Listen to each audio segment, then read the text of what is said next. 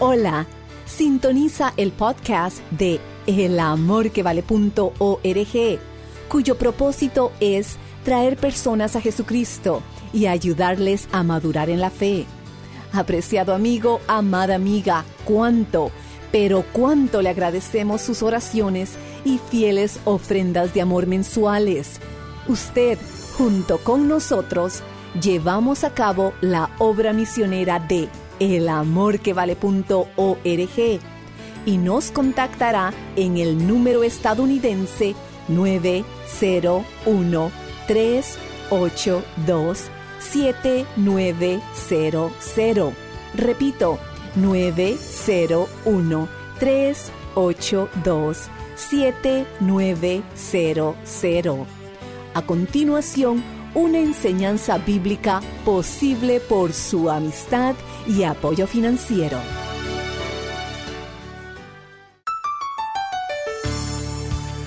¿Está la iglesia llevando el mensaje del Señor Jesucristo al mundo? Estadísticamente se dice que el 99% de los norteamericanos dice creer en Dios. Sin embargo, uno tiene la sensación de que el sentido de pecado personal está desapareciendo del panorama religioso en nuestros países. En épocas pasadas los pastores exhortaban regularmente a sus congregaciones para que se humillaran delante de Dios y confesaran sus pecados a Él. Pero la generación actual, si es que va a la iglesia, quiere escuchar mensajes que eleven su autoestima. Y muchos pastores están más interesados en llenar el local de la iglesia que en llenar la necesidad de las almas.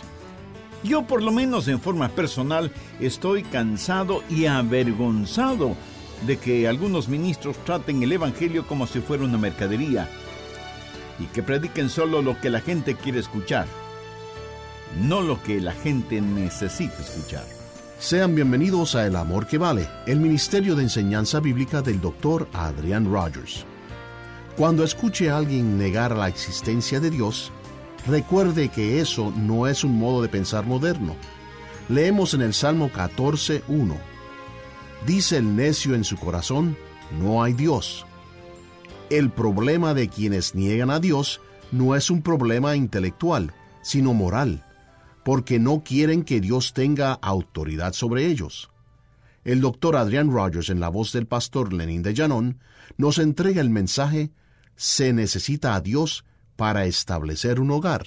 Abra su Biblia en el libro de Deuteronomio capítulo 5. Recuerde que los diez mandamientos están registrados en dos libros, Éxodo capítulo 20 y Deuteronomio capítulo 5. He seleccionado Deuteronomio para un propósito específico. Busque Deuteronomio 5, verso 6. Yo soy Jehová tu Dios, que te saqué de la tierra de Egipto de casa de servidumbre. Ahora, desde el verso 7 hasta el 21 es la lista bastante detallada de los diez mandamientos. Si usted se mantiene al día con las noticias, sabe que hay una guerra cultural por el alma misma de nuestro país y en general de las naciones. Y el campo de batalla es el hogar, contra el cual Satanás está descargando toda la artillería del infierno, y cada munición que usa no es más que una mentira. La principal arma de Satanás es la decepción. Y a Satanás más le interesa vender una mentira que vender droga. Satanás prefiere que usted crea algo equivocado a que haga algo equivocado. Una mentira es la cosa más peligrosa sobre la faz de la tierra. ¿Por qué? Porque es totalmente lo opuesto a Dios, quien es la verdad. Y Satanás siempre usará la mentira porque él es el padre de la mentira. Y si él puede lograr que una nación abandone la verdad, si él pudiera destruir el fundamento de la verdad, pues ¿qué podrían hacer los justos? Estadísticamente, se dice que el 99% de los norteamericanos dicen creer en Dios. Sin embargo, uno tiene la sensación de que el sentido de pecado personal está desapareciendo del panorama religioso en todos nuestros países. En épocas pasadas, los pastores exhortaban regularmente a sus congregaciones para que se humillaran delante de Dios y confesaran sus pecados a Él. Pero la generación actual, si es que va a la iglesia, quiere escuchar mensajes que eleven su autoestima. Y muchos pastores están más interesados en llenar el local de la iglesia que en llenar la necesidad de las almas. Eh, por lo menos yo en forma personal estoy cansado y debo admitirlo avergonzado de que algunos ministros traten el Evangelio como si fuera una simple mercadería y que prediquen solo lo que la gente quiere escuchar, no lo que la gente necesita escuchar. Nuestra nación necesita oír así dice el Señor y que se le entregue la segura y eterna palabra de Dios. Un notable educador dijo que los problemas que estamos enfrentando en la actualidad tienen profundas raíces que están provocando la desintegración social. Y el problema principal es la carencia casi total de valores espirituales, morales y éticos. Eh, parece que estamos criando una generación que eh, se comporta irracionalmente, como animales.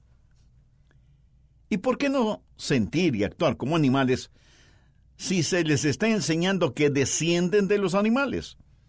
Se les está enseñando que no fueron hechos a la semejanza de Dios, que son productos de un accidente de la naturaleza. Veamos Deuteronomio capítulo 6 y entendamos lo que Dios dice de, de cómo debemos cumplir los mandamientos y cómo enseñarlos. Versos 1 y 2. Estos pues son los mandamientos, estatutos y decretos que Jehová vuestro Dios mandó que os enseñase, para que los pongáis por obra en la tierra a la cual pasáis vosotros para tomarla, para que temas a Jehová tu Dios, guardando todos sus estatutos y sus mandamientos que yo te mando, tú, tu hijo y el hijo de tu hijo, todos los días de tu vida, para que tus días sean prolongados. Dios está diciendo que si usted quiere que su hogar y su país perduren, debe obedecer sus mandamientos y transmitirlo a sus hijos y a sus nietos. James Madison fue uno de quienes firmaron la Constitución original de los Estados Unidos de Norteamérica, y él dijo lo siguiente, ponga atención. Hemos puesto todo el futuro de la civilización americana no en el poder del gobierno, ni mucho menos, Hemos puesto el futuro de nuestra institución política en la capacidad de cada uno y de todos nosotros para autogobernarnos de acuerdo a los diez mandamientos de Dios. Recuerde, esto no fue dicho por ningún predicador o pastor, sino por uno de los signatarios de la Constitución norteamericana.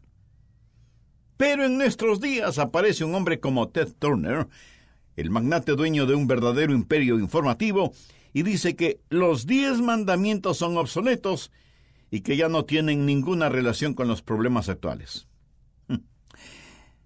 Eh, permítame citar lo que él, Ted Turner, dijo textualmente. Estamos viviendo con reglamentos fuera de moda, representados en los diez mandamientos, que ya son completamente arcaicos. Cuando Moisés estuvo en la cima de la montaña, no había armas nucleares ni había pobreza. En nuestros días, a nadie le gustan los diez mandamientos. Ahora recuerde, esto no lo dijo ningún campesino iletrado e ignorante. Esto lo dijo un hombre influyente y educado, que disemina sus verdades por medio de sus radiodifusoras y canales de televisión. Ahora, ¿qué promociona este magnate de la información? Dice que los diez mandamientos deben ser sustituidos para dar paso a sus diez iniciativas voluntarias. Escúcheme, los diez mandamientos no son obsoletos, siguen siendo absolutos. Y ningún ser humano ni nación puede sobrevivir si no hay una base moral en la cual sustentarse. Su hogar, mi amigo, no podrá sobrevivir si no tiene una base moral. ¿Qué es lo que los padres y las madres deben hacer en el hogar? En Deuteronomio 6.4, Dios reitera que Él es el único Dios verdadero y que no debemos tener dioses delante de Él. Ahora ponga atención a Deuteronomio 6 desde el verso 5 al 12. Y amarás a Jehová tu Dios de todo tu corazón y de toda tu alma y con todas tus fuerzas.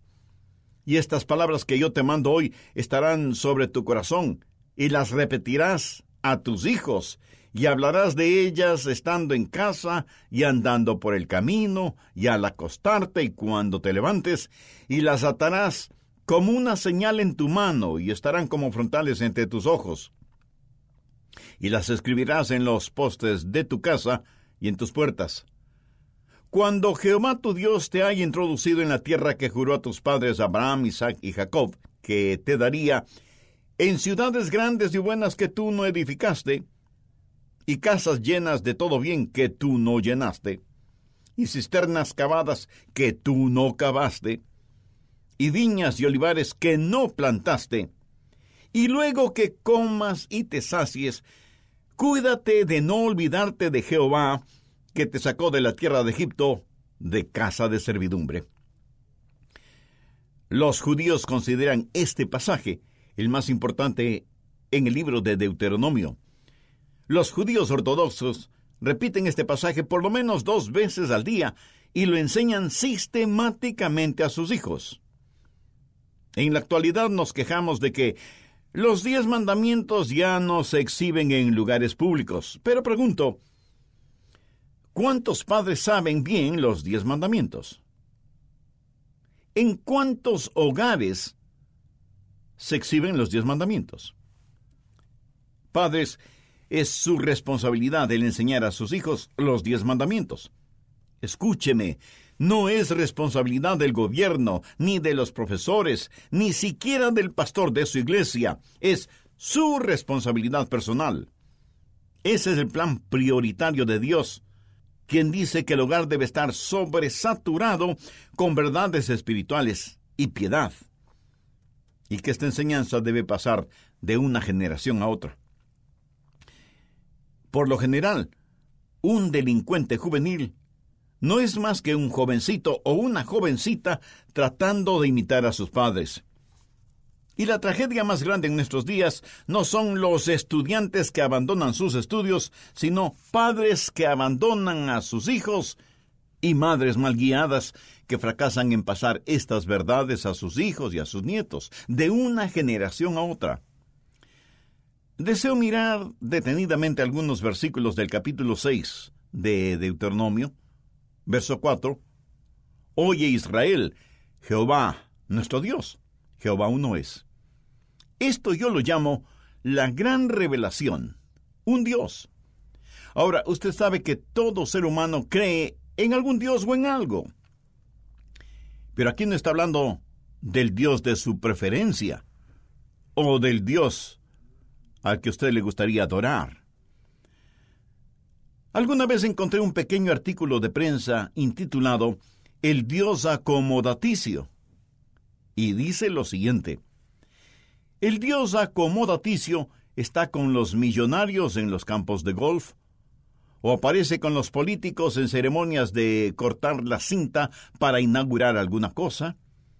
También está junto a los religiosos cuando dan la invocación en actos televisados nacionales o internacionales.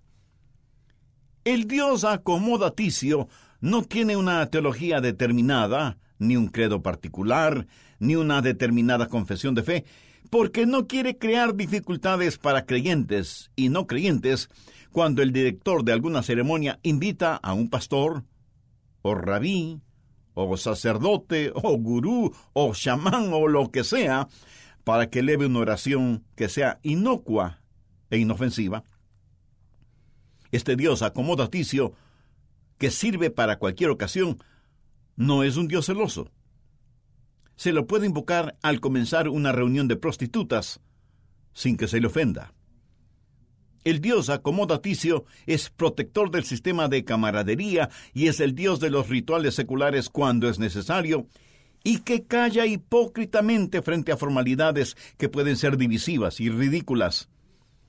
El Dios acomodaticio es un Dios moldeable, cuyas leyes no están escritas sobre la piedra, sino sobre la arena, listas para ser enmendadas, calificadas, reformadas y hasta borradas. El Dios acomodaticio hará compromisos con usted, le permitirá mil y más concesiones y declarará todas las guerras santas y santificará toda firma de paz, aunque sea por medio de la guerra. ¿Conoce usted ese Dios? Pues está en todas partes. El Dios acomodaticio, en el cual creen millones de seres humanos. Mi amigo, yo no estoy hablando de ese Dios acomodaticio. Estamos hablando de Jehová Dios, del Dios que lo creó todo y que dijo, yo soy Jehová tu Dios, no tendrás otros dioses delante de mí. La gran revelación es que Él es el único Dios verdadero. Y si alguien me pregunta, eh, Pastor Rogers, ¿cómo sabe usted eso? bueno, lo sé primero por las escrituras que declaran que Dios es. Génesis 1.1 dice, en el principio Dios creó los cielos y la tierra. Note que no está discutiendo la existencia de Dios. Está estableciendo el hecho de que Dios lo creó todo. ¿Ha notado que la Biblia ni siquiera discute el ateísmo? De hecho, en toda la Biblia, Dios concede medio versículo a este asunto. Veamos el Salmo 14.1. Dice el necio en su corazón, no hay Dios. Mi amigo, yo no estoy aquí para, por medio de este programa, probarle que hay Dios. Yo no estoy aquí para argumentar, porque desde hace ya mucho tiempo aprendí que no es bueno argumentar con un necio, porque quienes estén escuchando no sabrán quién es quién. La Biblia sencillamente dice que el necio en su corazón dice que no hay Dios. La Biblia declara el hecho supremo de Dios. El hombre que niega a Dios es un supremo necio. ¿Ha notado cuán sencillo es enseñarles a los niños acerca de la existencia de Dios? En cambio, trate de enseñar a un niño que no hay Dios y tiene que recurrir a complicados argumentos. Un padre ateo estaba tratando de enseñar a su hijito que Dios no existía después de que él terminó de explicarle cómo todo sucedió debido a la casualidad, el niño, mirando de frente, le preguntó, Papi, ¿crees que Dios sabe que no creemos en Él? Eso es innato en el corazón humano. La Biblia declara el hecho de Dios y la creación demuestra la mano de Dios. Se habla mucho acerca de las leyes de la ciencia, pero tal cosa no existe, mi amigo. Lo que sí existe son las leyes de Dios que la ciencia ha descubierto, porque la ciencia no ha creado ninguna ley. Eh, por ejemplo, ¿podría alguien atreverse a decir que Cristóbal Colón creó el continente americano? Absurdo, ¿verdad? Colón simplemente descubrió lo que ya existía. Sin embargo, en escuelas, colegios y universidades se les enseña a nuestros hijos que somos productos de la evolución. Pero no se les puede enseñar nada sobre la creación. Se les enseña que billones y billones de años, de paso debo decir que no sé con qué miden esos billones de años, billones de años más la casualidad produjo la vida, salida de una materia inorgánica. Pero no pueden explicar de dónde provino esa materia inorgánica.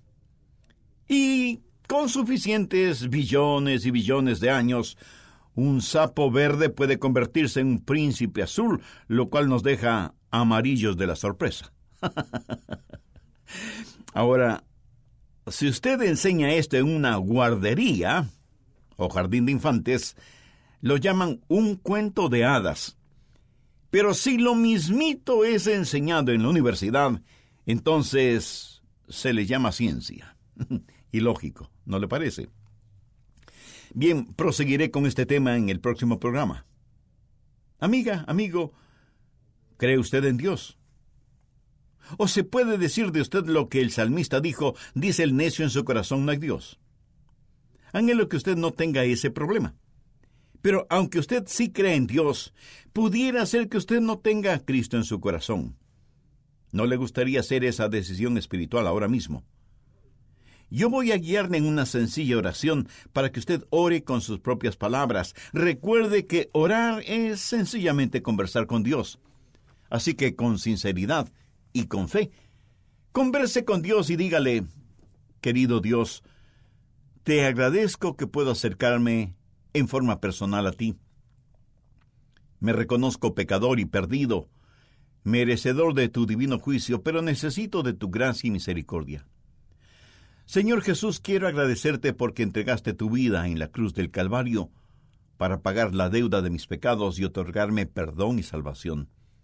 Te invito a que vengas a morar en mi corazón este mismo momento y seas mi Salvador y mi Señor. Ayúdame a vivir para tu honra y gloria. Haz de mí la clase de persona que tú quieres que sea. Dame el valor para nunca avergonzarme de ti y ayúdame a ser un fiel y firme testigo de tu misericordia lo pido en tu santo nombre. Amén. Si usted hizo esa decisión por Cristo, Dios ya le perdonó sus pecados y usted es desde ahora miembro de la familia de Dios. Y basado en las promesas de su palabra, le puedo asegurar que un inexplicable gozo y una serena paz, la paz de Dios, inundarán su mente, su alma, todo su ser desde ahora mismo. Y nosotros deseamos ser parte de su gozo espiritual. Por eso le invito a que nos regale unos minutitos de su tiempo y nos escriba contándonos acerca de su decisión. Su carta será un gran estímulo para este nuestro Ministerio de Estudios Bíblicos Radiales y nos permitirá además conocerle un poco mejor y orar por usted y su decisión de ser un creyente en el Señor Jesucristo. Ningún amoroso padre de familia quiere ver a sus hijos en peligro ni evita proveerle a sus hijos todo lo bueno que pueda darles. Cuanto más es verídico con nuestro amoroso Padre Celestial. Si gusta volver a escuchar, se necesita a Dios para establecer un hogar o quiere compartir esta enseñanza con un amigo, su sede está a su disposición si nos llama al 1-800-647-9400. Repito, 1-800-647-9400 o visite elamorquevale.org. Se necesita a Dios para establecer un hogar es parte de la serie de mensajes Un 10 perfecto para las familias ganadoras. ¿Anhela una familia que logre el éxito en lo que verdaderamente es importante? desea tener un hogar donde sus hijos aprendan a amar a Dios y amar a otros y convertir ese amor en un testimonio viviente para Cristo? La serie Un 10 Perfecto para las familias ganadoras es para usted. Contáctenos y adquiérala hoy en oferta especial. La encontrará en elamorquevale.org desea continuar edificándose con los mensajes del Dr. Rogers, ore y considere su fiel donación mensual para que el amor que vale asimismo continúe transmitiendo. Recuerde, somos un ministerio financiado exclusivamente por usted. ¿Le gustaría unirse a nosotros para atraer más vidas a Cristo y que ellas maduren en la fe? Escuche. Gina desde Zaragoza, España, agradece.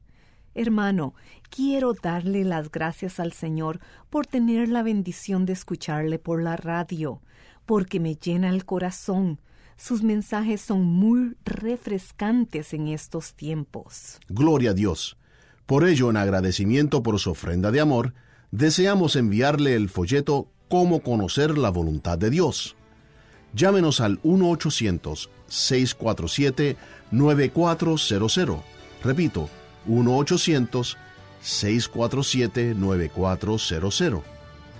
El Salmo 32.8 nos promete, Te haré entender y te enseñaré el camino en que debes andar.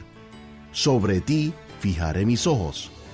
La voluntad de Dios nunca le llevará donde el poder de Dios no pueda mantenerle.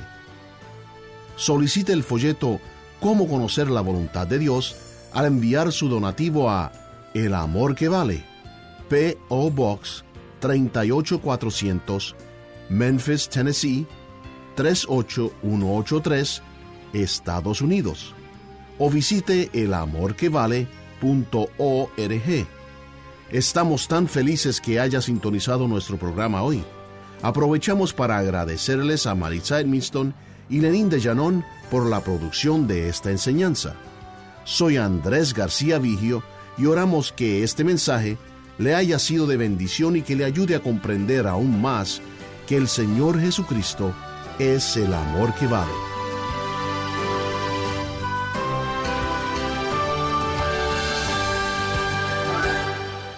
Todos los derechos de autor son propiedad intelectual del Ministerio El Amor que Vale o Love Worth Finding Ministries. Prohibida su traducción, transcripción, transmisión, duplicación, distribución y venta sin autorización escrita.